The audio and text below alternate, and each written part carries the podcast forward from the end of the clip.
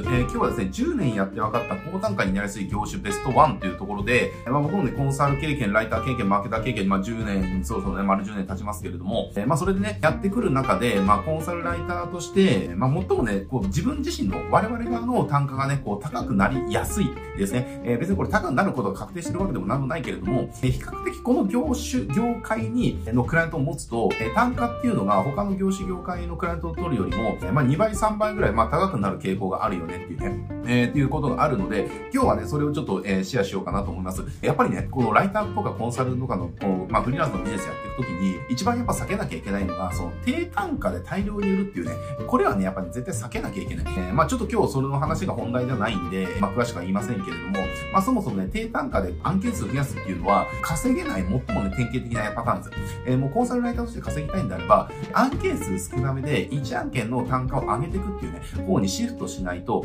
やっぱね、稼げないです。えー、ね、低単価で稼ごうと思ったら、超大量にこなさなきゃいけないんですよ。で、超大量にこなすっていうことは、すごくなんて言うんでしょうね。じゃあ案件取るための数を超大量にやらなきゃいけないし、で、1個の案件って、じゃあ安い案件だから1案件の時間がそんなにかからないかって言ったら別にそういうことないじゃないですか。ね、案件って別に高かろう安かろうが大体同じような労力かかるので、ね、すごく労力かかるやつを、えっ、ー、と、安く請け負って、で、それを大量に取るための営業活動もいっぱいしてみたいなね。だから、万が一稼げたとしても、人間らしい生活とか自分の自由とは程遠い、その人生ですよねっていう。だそれがいいんだったら別にそれやればいいと思うけれども、でも大抵の場合は違うと思うんですよ。やっぱり自分のその、本当自由っていうのをね、えー、手に入れる。つまり、ビジネスっていうのはやっぱり自分のその人生の自由を手に入れるための手段にしか過ぎないから、だからね、やっぱりそうしようと思ったら、やっぱり自分の時間の自由とかお金の自由とかね、選択の自由とか、そういうものを得ようと思ったら、えー、やっぱりね、その少ない案件数で高単価でやっていくっていうね、えー、これは、あの、やっぱ必須かなと僕はもう10年間やってきて思いました。えー、なのでね、まあそういう風になった時に、じゃあ、どういうことをしていけば、えっ、ー、と、じゃあ高単価になりやすいのか、で、高継続率になりやすいのかっていうところ、それの一つの、まあ、やり方ではないんだけれども、傾向として、業種、業界によって高単価になりやすいっていう側面があるので、ね、今日はそれを知っといてほしいなと思います。えー、これね、逆に言うと、業種業界によって高単価になりにくい業界もあるので、そういった業界とかに特化しちゃうと、結局単価上がらなくて結構疲弊するみたいなね、ことが起きたりとかしますんでね、ぜひあの、どんな業種業界っていうのが、高単価になりやすいのかっていうのを今度は知っていただいて、2024年はね、効率的にこう、ご自身のその、クライアント獲得の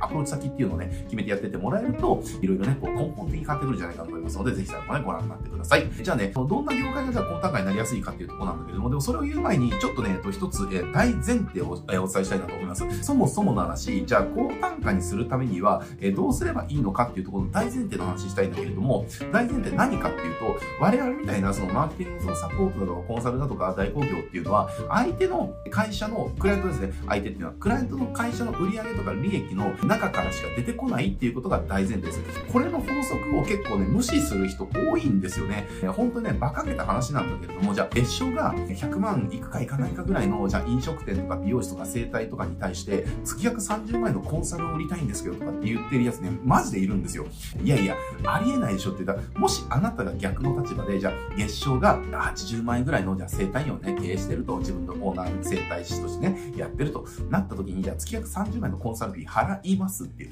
えー、っていうか、払えますかっていうところですね。払えないんですよねって話なんですね。えー、なぜなら、そんな金ないからですよ。ね、じゃあ月賞80万円、じゃあ家賃でじゃあ15万持ってかますよ。光熱で5万持ってる、じゃあ20万ですと。え、で、まあ自分のね、もう食ってるたお金確保しなきゃいけないから、まあそれで30万確保しますで、これ50万ですよねっていう。で、なんかそのもので、えー、じゃあ10万ぐらいかかりますで、60万円だと。で、あとなんかよく、大体こういうやっていくと、なんかよくわからないお金がかかってくるんで、まあそれ10万ぐらいかかるか、70万円ぐらい。えー、だからその80万稼いでも自分の、なんだろうな、取る分30万円とかって、すごく抑えたとしても、えー、10万円しか残らないみたいな。で、こっからは反則費だとか、じゃあホームページの維持費だとかね、なんかそういったことを払ってなきゃいけないわけだ30万ってお金どこにあるのっていう話ですよね。だけど、なんかね、よくわかんない人たちは、それをなんか言い方とかで出させることができるんじゃないかみたいなふうに思うんだけど、でもそんなことないですよ。えー、これね、本当ね、コンサルが、あの、安定して契約を継続しようと思ったら、絶対、この、守らなきゃいけない原則があって、それ何かっていうと、相手が負担なく払い続けられる金額設定しないと、コンサルの契約って続かないんですよね。えー、これね、みんなね、ほんと勘違いしてる。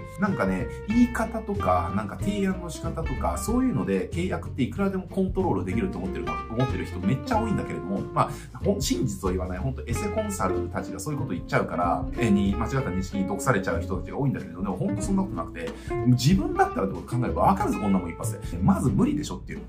自分の支払い能力を超えた金額を毎月払い続けるなんか無理じゃんって話なんですよ。じゃあ、例えばね、月収30万円の人が、じゃあ4000万円のフェラーリを買いますってね。えー、じゃあ4000万円のフェラーリ買った時に、じゃあ、じゃあ10年ローン組んだ時に、じゃあいくらだってね、年間400万円ですよって話。年間400、これ金利とか入れてないからね、金利ゼロだったとかして、年収400万円の人が、えー、4000万円のフェラーリを買います。えっ、ー、と、年間400万円返さなきゃいけません。払えるんでしょうかって話ですね。ない袖は触れないんですよね。だから触れないんですよ。えー、じゃあもしね、1年間、なんとか貯金がじゃあ200万円いるから、この1年間はこう200万円で食いつなげるから、給料全部ローンにつぎ込めるわってなっても、1年間は確かに入るかもしれない。でも2年目は生活費の200万がなくなるわけだから、400万からどうやってじゃあ生活費年収して400万のローン払うんですかっていう、続けられないんですよ。物理的に無理なんですよ。だからその場で終わるんですよね。えー、だからこの支払い能力を超えた金額設定すると、そもそも契約が続かないので、相手の支払い能力を超えない金額設定をしないと、そもそもコンサル契約って続かないんですよね。ってなった時に、じゃあ、月賞がね、80万だ、90万、100万ぐらいの、じゃあ、生態だとか、じゃあ、飲食とか、じゃあ、やった時に、じゃあ、いくらなんだいって話なんですよ。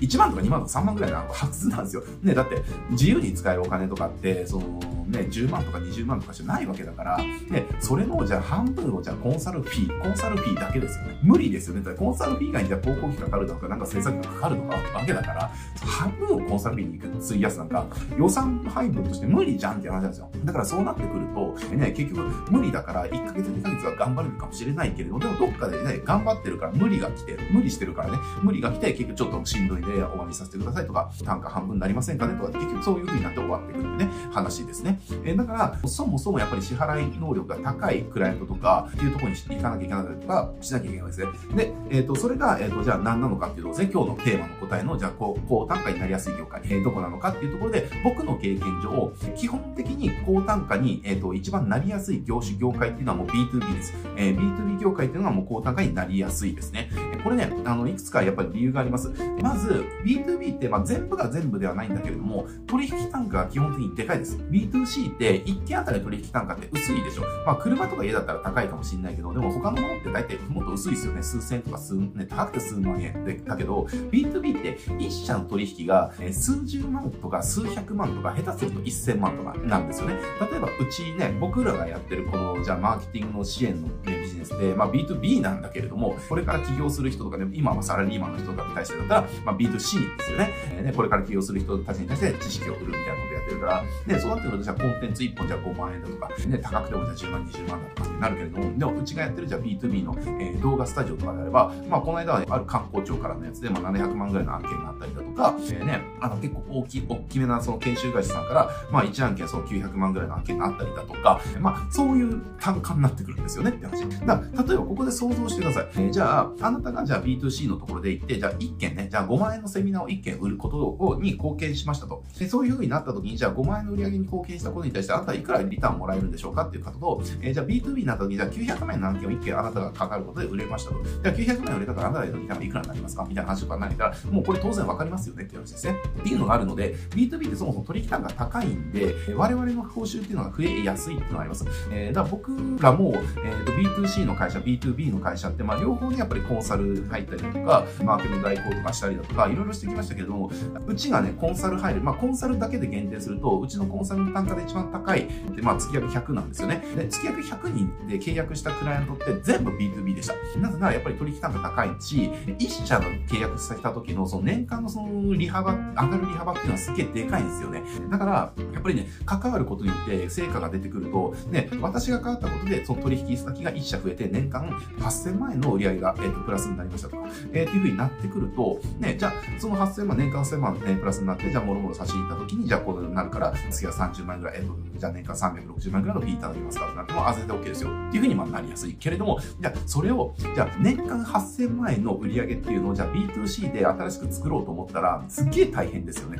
何件売らなきゃいけないのって話なんですよ。っていう、だかまあそもそもそういうとこあると。で、あとは、やっぱりね、その、競合の強さっていうとこがあって、B2C よりも B2B の方が競合が圧倒的に弱い。この弱いってのはどういうことかっていうと、競合が、まあ B2B の競合ですね。B2B の競合がマーケティングをほとんどやってないんですよね。やってるとこが壊滅的にないわけですよ。まあゼロではないけれど、ほとんどね。だからなんかウェブのツールとか売ってるところは結構やってるけれども、でも B2B って別にそういうとこだけじゃないですよね。まあ製造業もあればとか、なんかビルメンテとかあったりとかね。まあそういういろいろあるじゃないですか。えー、だから B2B ってまあ幅広いんだけれども、なんかウェブのツールとか売ってるところ以外の B2B のまあ会社ってマーケティングをほぼやってなくて、もうゴリゴリの、えー、と足で稼ぐ営業で未だに売ってるみたいなね。この令和の時代ですよ。AI がこれだけ産業、えー、かき立てられてる時代ですよ。えー、未だに足使って営業で売ってる。ね、電話して売るとか、ね、訪問して売るとか、ね、そのね、ゴルフ行って人脈作って売るとか、えー、そういうことばっかやってるんですよね。っていう、まあ、現実そうなんですよ。ね、それが悪いわけではないけれども、でも、えー、こっからがその大事で、ね、うちもやっぱり B2B の会社で100なぜ行くかっていうと、えー、やっぱりね、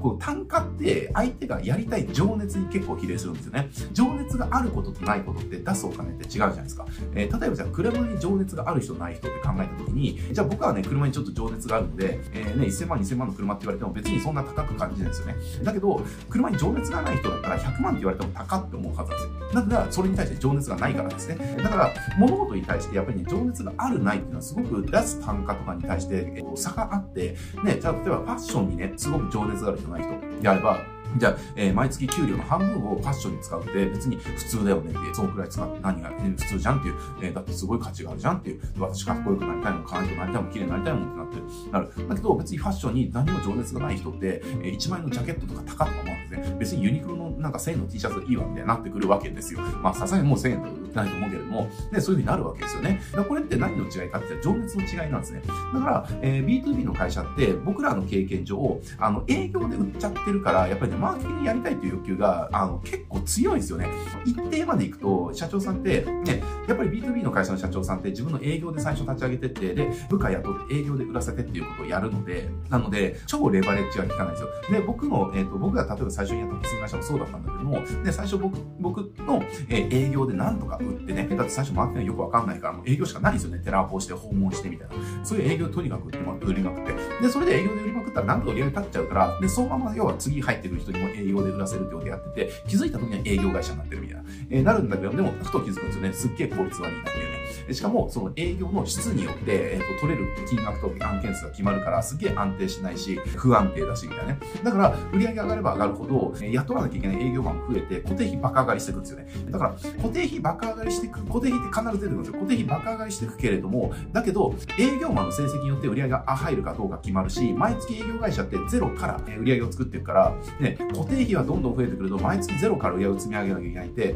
えー、もう不安ばっかが募ってくるんですよね。で、やっぱりこう予測を立てたい。ね、ね、今月はこうだったけど、来月はまあ最低でもこのぐらいも見込めるなとか、予測が立てないとか出てくるんですよね。えー、とか、やっぱりもっとレバレッジをかけたりとか、で、これから先人がどんどん雇えなくなってくるので、ね、やっぱり営業マンっていうところを、要はその人材戦士じゃなくて、売るっていうところをマーケティングに入れなきゃいけないとか、だからそこに対する情熱ってね、あの、B2B の会社の社長がめっちゃ強いんですよね。だから、情熱があるので、要は、あの、御社の、その、じゃあ、マーケティングの仕組みを御社に取り入れませんかとかって、え提案っていうのは B2C の会社に B2B の会社がめっちゃ刺さるわけですね。で、しかもその情熱が強い人って、その B2B の業界の中で成長率が高い人だから、えー、で、そのがっつりしたパートナーシップ組んで、じゃあ業界ナンバー目指しましょうとか、そういったことができたりとかね、えー、じゃあ年商10倍目指しましょうとか、ね、人によって違うけれども、あの、ね、働いてる方がもう最低年収800万以上取れるような会社一緒に目指していきましょうとか、えー、まあそんな感じでね、こう、なんだろう、高みを目指して一緒にやってるみたいなパートナーシップを組みやすかったですよ。えー、みたいな感じで、まあいろいろ理由あるんだけれども、B2B ってね、まあいろいろ理由があって、まあ単価がね、上がりやすいし、そもそも継続になりやすいしっていうね、まあ継続になりやすい人はまあ継続になるんですけどっていうね話で、すごくね、いいので、なかなか単価が上がらないっていう方は、一つね、業界を B2B に絞って活動してみるっていうことを、えー、やってみることを僕はお勧めします。えー、まあそれが一つね、え、解決策というか、まあ自分の収入を上げて解決策になる。今日、えっ、と、お話ししたポイントをまとめていくと、え結局ね、あの、我々の収入を上げようと思ったら、相手の懐がぬくぬくしてる人たちを相手にしなきゃいけないっていうところです。ぬくぬくしてない人たちですね。もうなんかもう、隙間風がピューピュー吹いちゃってて、お金がね、なかなか財布に入ってないよっていう方をクライアントにしちゃうと、もうこれ残念ながら、その中からね、自分のお金っていうのは捻出されますので、やっぱりどんだけ頑張ってもどんだけ成果出しても、なかなかね、報酬って上がりませんと。えー、だからそもそもたくさん払える人っていうのを自分のクライアントにしましょうと。で、たくさん払える人っていうのが、えー、どういう人たちなのかっていうと、一つカテゴライズのやり方として、業種業界が B2B のところっていうのは、えー、すごくお金が出てきやすいですよっていうところですね。えー、なぜなら、えっ、と、まず取引価が高いので、なんだろうこう支払いより力が結構あるっていうケースが多いですと。で、あとはそのマーケティングやりたいっていうその情熱が B2C よりも B2B の社長の方が強いですと。えー、で、あとはその競合は弱々なので、自分のスキルとかあんまなくても、結構基礎的なマーケティングやるだけで、えー、うまくいったりするわけですね。えー、みたいな感じでありますので、B2B ではね、ほんとね、穴場というか、結構ね、なんか B2B って、なんだろうな、なんかみんなね、その、知らないがゆえに恐れてる人多いなって思うんですよ。なんか、ライターとコンサル人ってなんかすげえ難しそうだなみたいな思ってるんだけど、いや、こんなことって僕の経験上 B2C より B2B のはるかに簡単なんでね、B2B の方が、B2C の方がはるかにマーケティングは難しいです。えー、B2B の方がはるかに簡単ですね。なんだろうな、難易度で言うんであれば、え、ー、と、B2C がレベル30ぐらいないとできないんであれば、えー、B2B はレベル10ぐらいでできる感覚です。なぜなら僕最初やった会社、え、ー、と、僕のマーケティングレベル0でした。えー、で、マーケティングレベル0だけれども、僕の自分でやったポス会社、3年で、えっと、市場シェア40%まで取りました。ど素人、マーケティングど素人だし、ポス業界の経験なんかゼロですね。人脈もゼロ、資金もゼロ、知名度もゼロですね、当然。えー、そんな中でやって3年でシェア40%を取ることができた。これが B2B の、えー、と簡単さですね。えー、なので、まあ、もちろんね、やり方とかいろいろ覚えなきゃいけないんだけれども、あの、B2B はね、本当穴場というか、お宝業界の一つなんでね、そのマーケターとか、ライターとかコンサルにとってお宝業界の一つなんで、ぜひね、あの、チャレンジしてみてもらいたいなと思います。はい。じゃあ今日はこれで終わりですけれども、最後ね、ちょっとお知らせさせてください。昨日からですね、ちょっとご案内してるんですけれども、B2B マーケティングシステム取得講座のですね、説明会ですね、こちらのですね、説明会の募集を昨日、今日、明日の3日間、えー、行っております。今日お伝えした通りですね、やっぱり僕らみたいなそのライターとかコンサルとかマーケターとかね、まあ、クリエクリエイターとかそうデザインとか何でもいいんだけど、こういった相手のそのマーケティングとか集客とかセールスとかに関わってる人たちであれば、B2B っていうのは一つね、やっぱりね、自分にとってすごくメリットが大きい業界です。それの B2B の、えー、売り上げっていうのをどうやって上げていくのか、えっ、ー、と、僕が、えー、システム化してやり方っていうのがあるので、まあ、それがね、習得できる講座の説明会ですね、の会、えー、募集をしてますので、まあ、今日の話聞いて、ちょっとね、あ、ちょっと B2B 面白そうかなとか、あ、確かに B2B ちょっとやってみたらいい感じになりそうだなって思った方は、ぜひね、説明会だけでも参加してみてもらいたいなと思います。えー、説明会参加するだけでも、ね、ノウハウの一部が知れたりだとか、メソッドがね、分かったりだとか、えー、あとは参加特典とか説明会だけの参加特典もあったりとかするので、えー、参加するだけでもね、損はないし、持ち帰ってもらえるものたくさんありますんでね、ぜひ気になった方は、少しでも気になった方は、ね、説明会だけでも参加してみてください。はい、じゃあね、今日はこれで終わっていきたいと思います。ご視聴あります。